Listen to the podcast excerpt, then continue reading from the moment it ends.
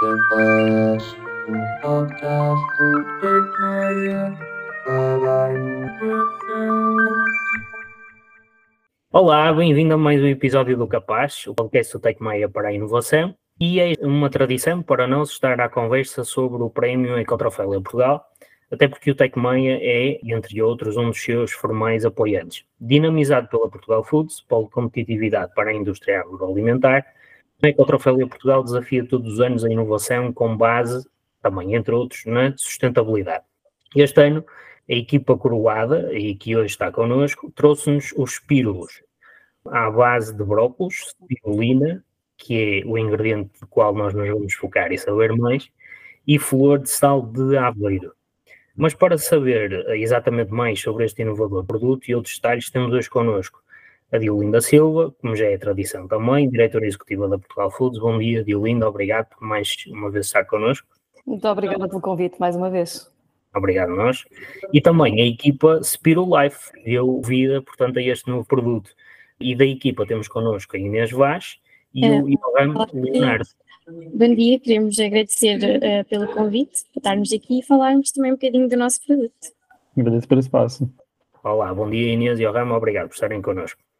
Entretanto, vamos iniciar a nossa conversa, eh, mas antes de mais, impõe-se um parabéns grande à vossa equipa eh, por esta vitória na edição 2023 do Ecotrofélia. Parabéns a todos, extensível também aos colegas que não estão cá, obviamente. Expliquem-nos como é que foi eh, esta experiência. Vocês estavam desde o início seguros que tinham um produto vencedor? Eu acredito que isso passe pela cabeça de todas as equipas, mas vocês tinham essa certeza? Ahm, nós acreditávamos em nós e no produto que nós tínhamos desenvolvido e o nosso objetivo era completamente puro, era criar algo que para além de saudável fosse sustentável.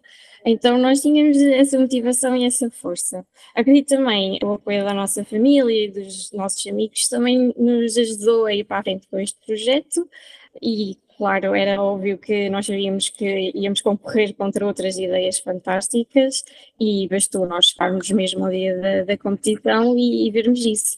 Mas estávamos um bocadinho nervosos, porque nós íamos lá com o nosso sonho, que era mostrar o nosso produto, e pronto, correu tudo muito bem. Foi uma experiência que acabou por ser única para nós e que nos abriu muitos horizontes.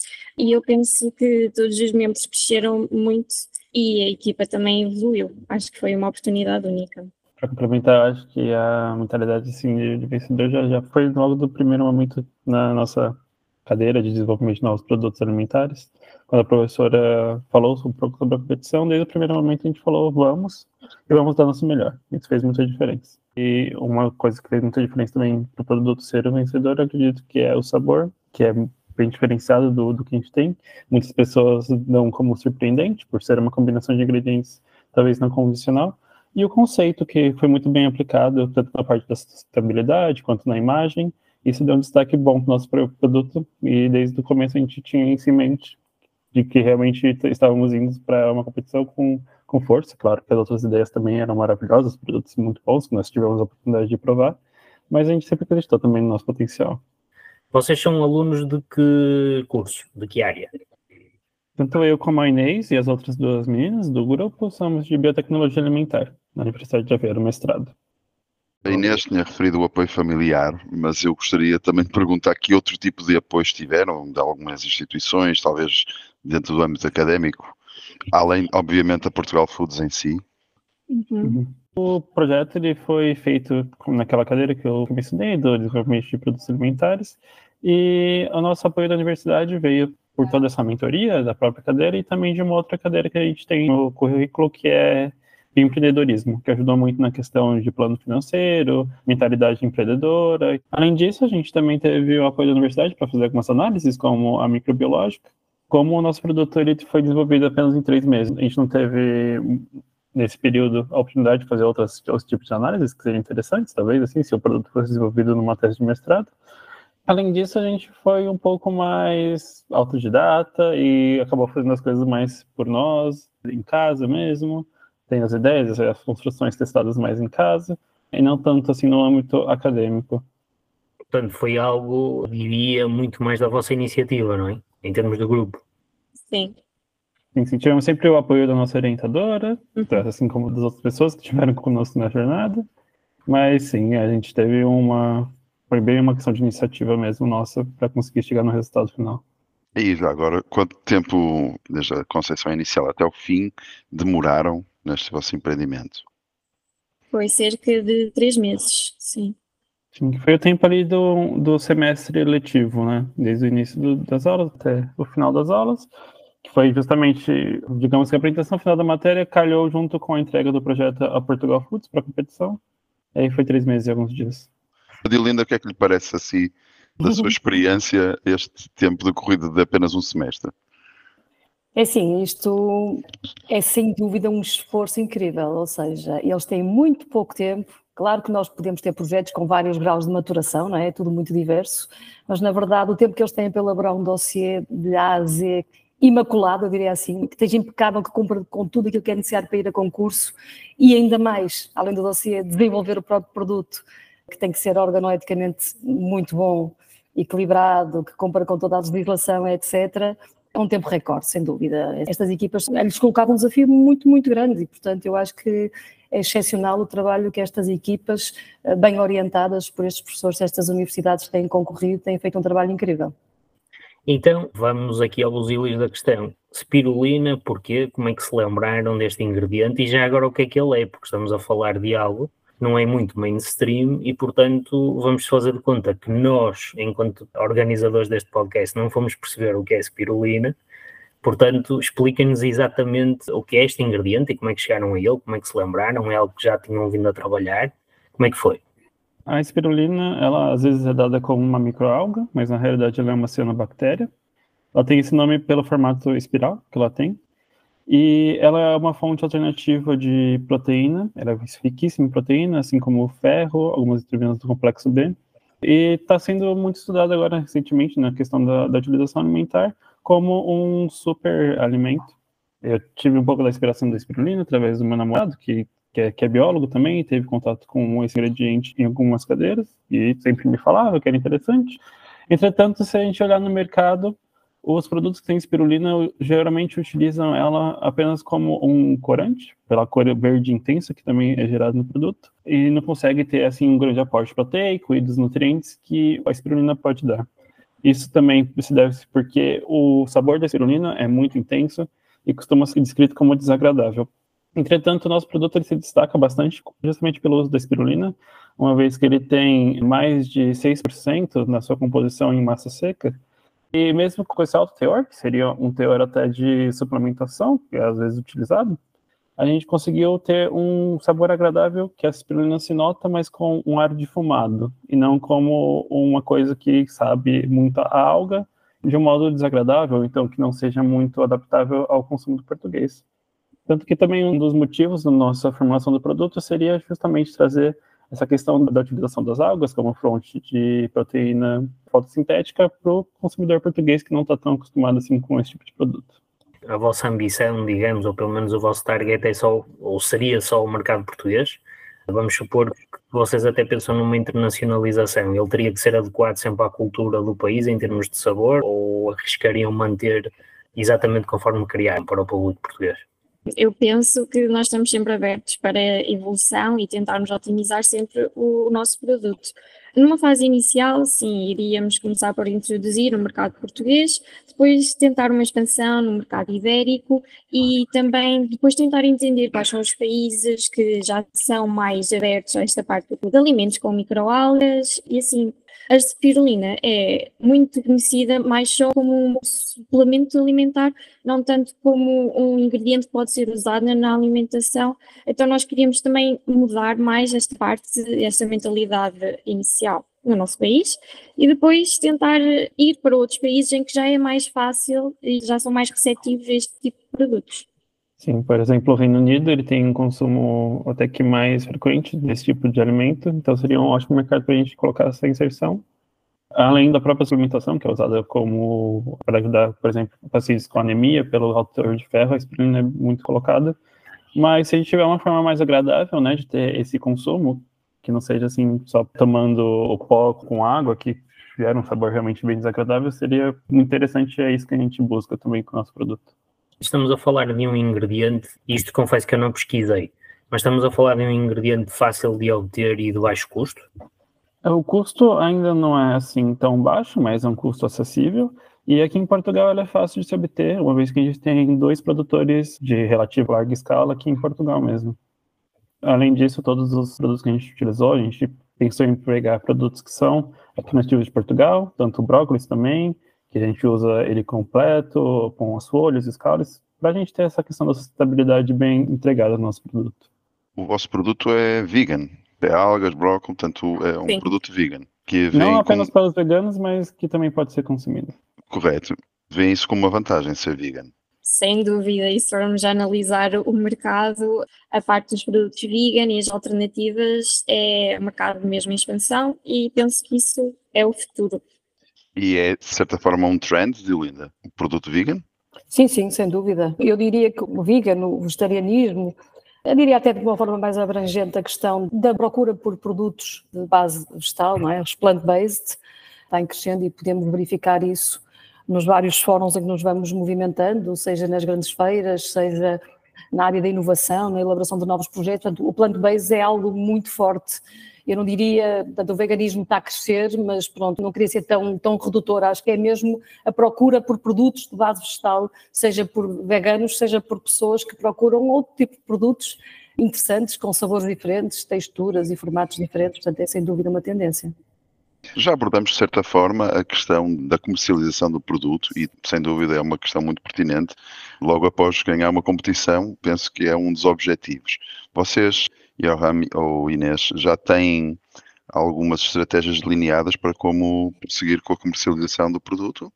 Um dos nossos objetivos com este projeto era que a etapa da industrialização fosse fácil e bem conseguida, para nós conseguirmos então ter a oportunidade de comercializar o produto. Neste momento, estamos a tentar trabalhar e entrar em contato com empresas para nos ajudar a estabelecer assim no mercado e também o facto de nós termos tido a oportunidade de visitar a feira Anuga, devido à participação na Ecotrofélia, também nos ajudou a entrar em contato com outras empresas nacionais e também internacionais e por isso nós estamos confiantes e achamos que é só uma questão de um bocadinho mais de trabalho e empenho e também um bocadinho de tempo e se calhar nós vamos ter o nosso produto, quem sabe assim numa prateleira perto de nós. Oxalá que sim. Aliás, e a Cotrofélia que referiste agora, temos aberto muitas portas, correto? Sem dúvida. Eu acho que o facto de nós termos tido esta oportunidade de visitar a maior feira do nosso setor foi muito educativo. Foi nós termos um primeiro contacto com toda esta parte de, do negócio, ver as coisas acontecerem, ver como é que as empresas também fazem a divulgação dos seus produtos. Acaba por ser muito educativo para nós, para também aplicarmos e conseguirmos evoluir. Muito bem. Uma última questão, antes de passar a palavra ao meu colega Manuel, mas já que estamos a falar da comercialização do produto, há aqui uma questão que gostamos também sempre de indagar, que é a questão da apresentação visual. Portanto, tem mais a ver com a parte do marketing. Como é que foi concebida toda a parte visual, o packaging do produto? Nós tentámos focar, assim, em cores da natureza, o verde, depois também para a parte do marketing. Fomos muito para o marketing digital, das redes sociais. Uh, tentámos buscar um bocadinho a nossa região de Aveiro, para dar um toque mais gourmet e sofisticado. Nós queríamos que a nossa embalagem também fosse clean, que não fosse tão pesada, pois o nosso produto já tem uma cor muito intensa, então optarmos por uma embalagem mais branca já não faz tanto o peso assim ao consumidor quando olha a sua primeira impressão.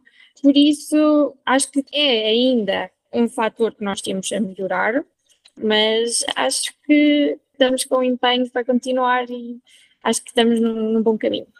Estão satisfeitos Sim, com essa sim. parte, mas tiveram um apoio de alguém especificamente da área do design ou ramo? Ou foram vocês que criaram a concepção visual do produto?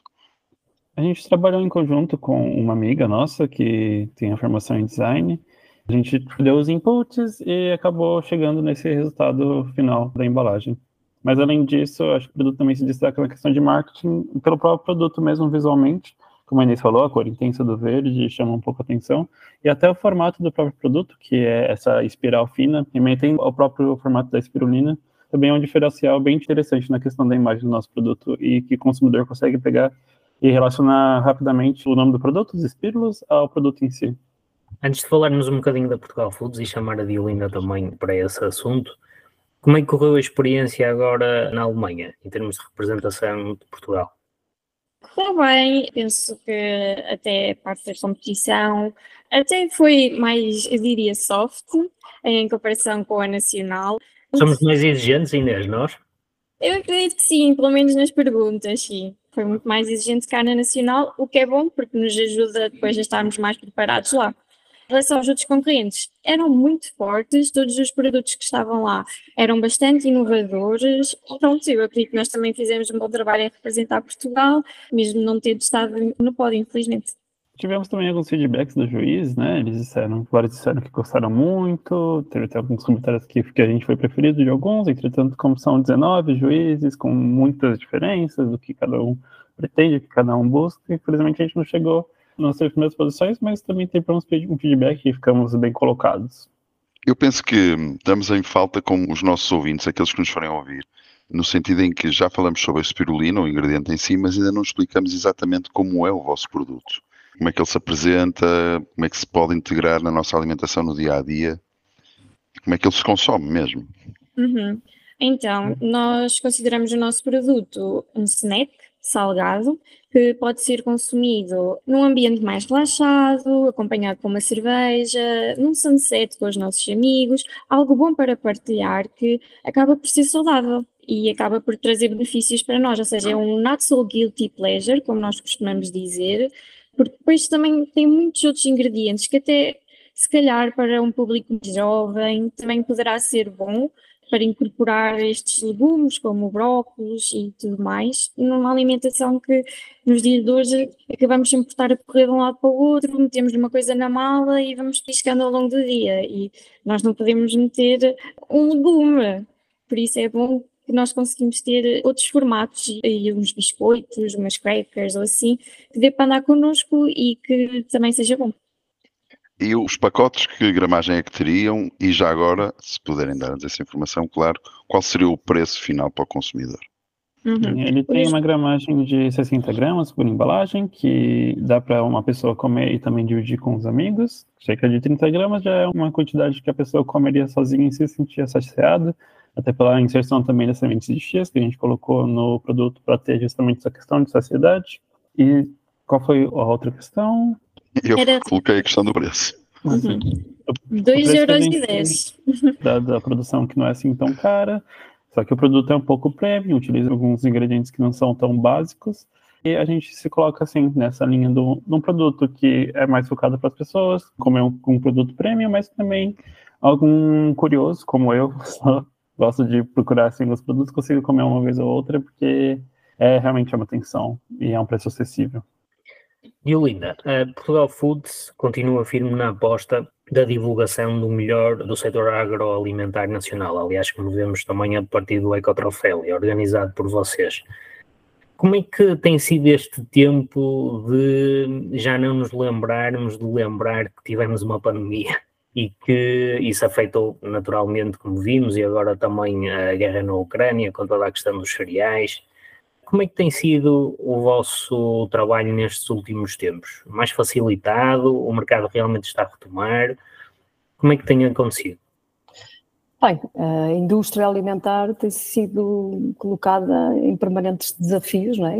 Eu acho que a pandemia já está um bocadinho, já, já está um bocadinho longe, porque o impacto que ela teve foi forte, mas a indústria teve uma capacidade de resiliência e de resposta que permitiu manter os produtos no mercado e as próprias empresas, de certa forma, tiveram uma flexibilidade e criaram uma capacidade que nem era possível saber que tinham, porque realmente enfrentaram situações muito complexas, seja a nível da obtenção de matérias-primas, os custos energéticos, a questão dos combustíveis, a falta de, de, mão de obra que continua. Portanto, há toda uma série de desafios que têm fortalecido a indústria capaz de, de resistir a todas estas questões. Naturalmente que a própria guerra, a invasão da Ucrânia é uma questão que está a acontecer e que, portanto, e que tem um impacto fortíssimo a nível mundial nas várias indústrias, nomeadamente na questão alimentar. realmente como referiu nesta questão toda do abastecimento de várias matérias-primas, nomeadamente a questão dos cereais, a questão da carne de aves e por aí fora, mas também agora esta questão que se coloca atualmente, não é, do conflito Israel-Palestina, extremamente, que está em cima da mesa e que cria novamente um período de grande incerteza. Problema, o grande problema é este, é a questão da, da incerteza. Nós, até acontecer isto, que tem duas semanas, não é, diríamos, embora fosse algo que, que, estava premente e que nós sabíamos que podia acontecer, o que eu posso dizer é que aquilo que está neste momento a afetar mais a indústria é realmente a questão da inflação e o impacto que tem né, também na diminuição do poder de compra, não é? E, portanto, tudo isto vai impactando depois na cadeia, não é? A montante, mas de certa forma o negócio está bastante dinâmico e nós estamos a ver isso nos números que apesar de estarem a desacelerar, por exemplo, na questão das exportações, continuam a crescer, mas está a desacelerar nitidamente porque portanto, os mercados estão a reagir e, portanto, há aqui alguma incerteza sobre aquilo que nos espera num futuro próximo. Agora, o mercado, as empresas, a Nuga, eles tiveram, estes, este grupo teve a oportunidade de testemunhar e eu tive também a oportunidade de presenciar de forma muito intensa estes cinco dias de feira brutais. Não me lembro de ter uma feira do primeiro ao último dia tão concorrida, com milhares de compradores. Tivemos uma presença fortíssima de empresas portuguesas, não é? Cerca de 75, sendo que 43 estavam connosco, uma mancha grande de Portugal e com um feedback muito bom das empresas, que é o que interessa a nível daquilo que é o potencial de negócio dos contactos feitos. Portanto, nós continuamos com uma atividade forte e continuaremos naturalmente a lutar contra estas questões, Aliás, o setor alimentar tem um papel muito importante em todas estas crises, não é? De abastecimento, não só do nosso país, mas também daquilo que são os focos de problema que existem a nível mundial atualmente. Muito bem. A Portugal Foods está por trás da organização de eventos sobre as tendências alimentares. Dilinda, quer nos relembrar quais são as tendências mais recentes que estão agora no mercado? Sim, nós realmente temos essa preocupação de todos os anos, no início do ano, dentro do primeiro trimestre, ali normalmente em fevereiro, fazer a nossa sessão das tendências, em que nós convidamos eh, não só os nossos associados, mas todos os parceiros. Aliás, nós fazíamos em formato presencial e pós-pandemia temos mantido o formato virtual precisamente porque conseguimos ter um público incrível, brutal mesmo, de pessoas a assistir, porque é um momento muito interessante e muito interessante para vários aspectos, até transversal, porque interessa ao consumidor, interessa à indústria, interessa à logística, interessa a toda a gente que no fundo tem interesse em perceber como é que o mercado está a evoluir, como é que o consumidor se está a comportar, mas sobretudo a indústria, que é aquilo que nos interessa mais, a tentar perceber quais são, digamos, as grandes tendências do setor em termos de desenvolvimento de produto. E então, nós este último ano, numa parceria com a Inova Market Insights, foram apresentadas 10 tendências. Eu poderia destacar aqui, já foi aqui muito falada, a questão do plant-based eh, permanece e em crescendo, não vale a pena estar aqui a continuar a falar. Eu diria que a grande alteração do aumento do plant-based é sobretudo a alteração, ou seja, já não é só criar produtos de base vegetal que mimetizem a carne ou que mimetizem, portanto, os produtos cárnicos, mas sim criar novos produtos de base vegetal que sejam extremamente interessantes ao palato, não é? Ou seja, está-se a criar uma nova categoria de produto em que a pessoa, como eu referi há pouco, que apesar de se é vegana, é vegana e procura um produto assim, mas se não é vegano, quer um produto de base vegetal, porque ele é bom, porque oferece outro tipo de nutrientes, porque é muito interessante. Depois também falou-se aqui, naturalmente, este produto especificamente está muito alinhado com as tendências precisamente por essa questão, também porque a snackificação, ou seja, os snacks continuam em grande crescimento, há uma grande procura por snacks em todos os momentos do dia e da nossa vida, seja quando estamos no trabalho, quando vamos em trânsito, portanto a snackificação é também muito interessante. A procura de novos ingredientes, e aqui temos muito especificamente a questão da cianobactéria, ou digamos da, da microalga, ou das microalgas, mas também das macroalgas, não é? As macroalgas também, que são um recurso importante da nossa costa, também estão a ser muito potenciadas no desenvolvimento de novos produtos. A questão, por exemplo, do saudável, que naturalmente percebemos que é sempre uma tendência e que a indústria procura reformular muitos seus produtos para baixar teores de açúcar, teores de sal, teores de gordura e por aí fora, mas também dá-se muita atenção à questão do saudável a nível físico, mas atualmente pós-pandemia, muito importante também o ser saudável a nível mental, portanto, há também uma procura grande por produtos que ajudem ao bem-estar mental. Também outra questão interessante, e fala-se aqui da eco-inovação, e falamos muito aqui da sustentabilidade, Há também o compromisso das marcas para com estas questões da sustentabilidade é muito importante. O consumidor procura marcas que estejam comprometidas e que comuniquem de forma muito honesta este comprometimento. Ou seja, não basta colocar uma claim tem que se realmente fazer transparecer para o consumidor este compromisso para conseguir estar mais alinhados com as questões de defesa do planeta. E aí é algo que é interessante e que foi muito apresentado nesta sessão das tendências foi o consumidor prefere alguém que lhe diga nós estamos a tentar chegar lá, mas não conseguimos ainda. Desculpem-nos, mas não é possível, estamos a tentar. A honestidade, a transparência é algo que o consumidor procura e, portanto, esta questão do ser positivamente imperfeito, que é assim que eles criaram esta denominação que eu acho interessante, portanto, a, ser, a honestidade é algo que é muito procurado pelo consumidor. A questão da digitalização, claro, devora-se o digital, portanto, tudo que seja também possível de comunicar em formato digital é importante, criar o engagement, o compromisso entre o consumidor, as marcas e os produtos é muito importante na estratégia de uma empresa. Pronto, e eu acho que também, pronto, agora estamos a falar em questões que impactam muito na vida do dia a dia das pessoas, e quando falamos nestas questões da guerra, e ter acesso a uma nutrição a um preço justo é também algo cada vez mais importante. Vemos grandes marcas a tentarem ajustar ou a criar formatos que vão mais ao encontro das famílias numerosas, das famílias carenciadas, de regiões do planeta que necessitam de ajuda. E, portanto, há muito aqui as próprias grandes marcas multinacionais tentarem criar uma nutrição que seja mais acessível, porque realmente os valores, quando estamos em situações de crise, os valores tendem alterar-se um bocadinho, não é? Nós podemos na mesma ter nichos e ter eh, países e consumidores que procuram produtos premium, mas depois temos uma grande franja da população, não é? Que não tem essa capacidade neste momento porque está em situação de crise, crise financeira, crise humanitária, crise de saúde pública e, portanto, isto é muito importante. Portanto, nós vivemos desafios que são muitíssimos, mas naturalmente, quer na nossa sessão das tendências que iremos replicar no início do próximo ano, quer quando vivenciamos as grandes feiras, como foi o caso desta Anuga, da qual chegamos a semana passada, nós conseguimos perfeitamente perceber o que é que é tendência, o que é que está a dar, não é, no fundo, e é muito interessante, e a indústria tem que estar muito atenta e ir posicionando-se e ser muito flexível para enfrentar todos estes desafios. Muito interessante, realmente. Obrigado, Diolinda.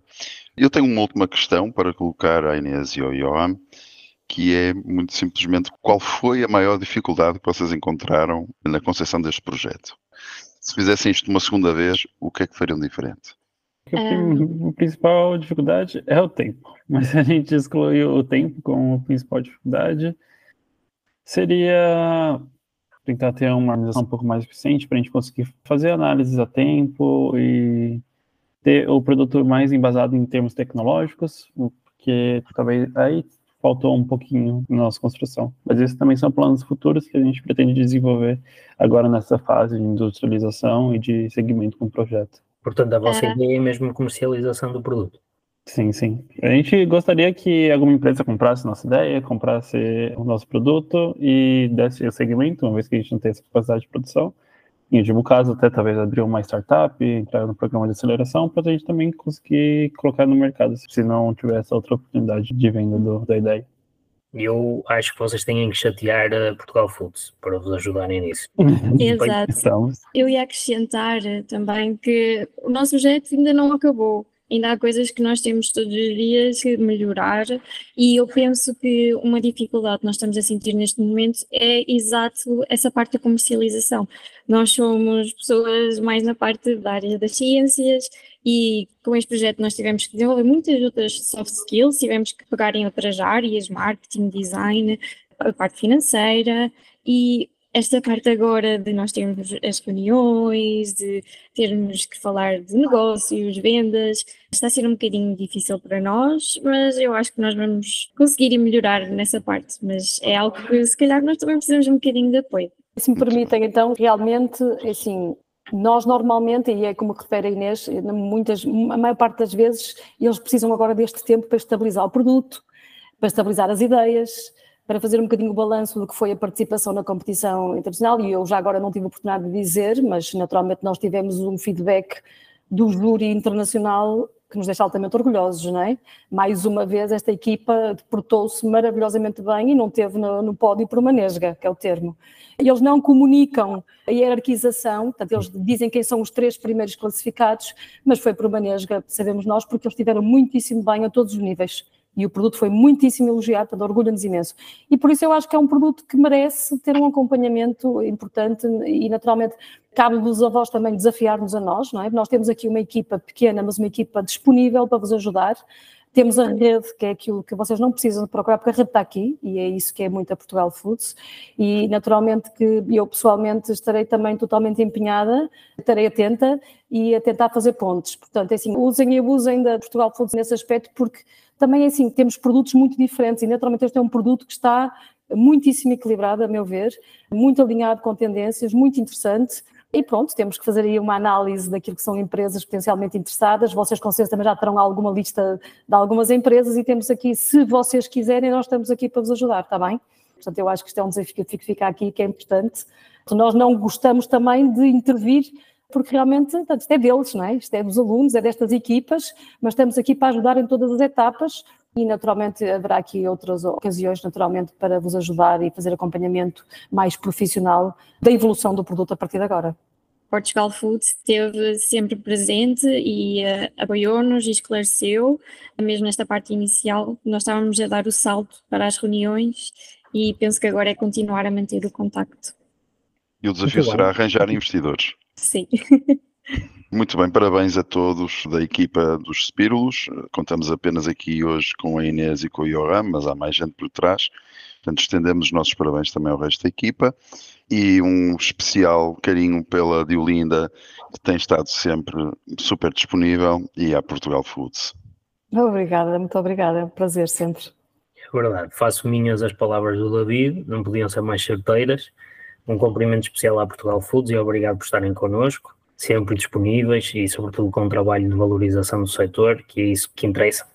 À Inês e ao Yoram também, muito obrigado pela vossa presença. Vamos querer provar o vosso produto, portanto, acelerem os contactos, acelerem essas ideias. Temos muita curiosidade. Muito obrigado, mais uma vez. Muito obrigada pelo convite. Muito obrigada pela oportunidade. Obrigado. Este foi mais um episódio do Capaz, o podcast do Tecmeia para a Inovação. Já sabe, voltamos a encontrar-nos em breve neste espaço. Obrigado por estar connosco. Um podcast do para a inovação.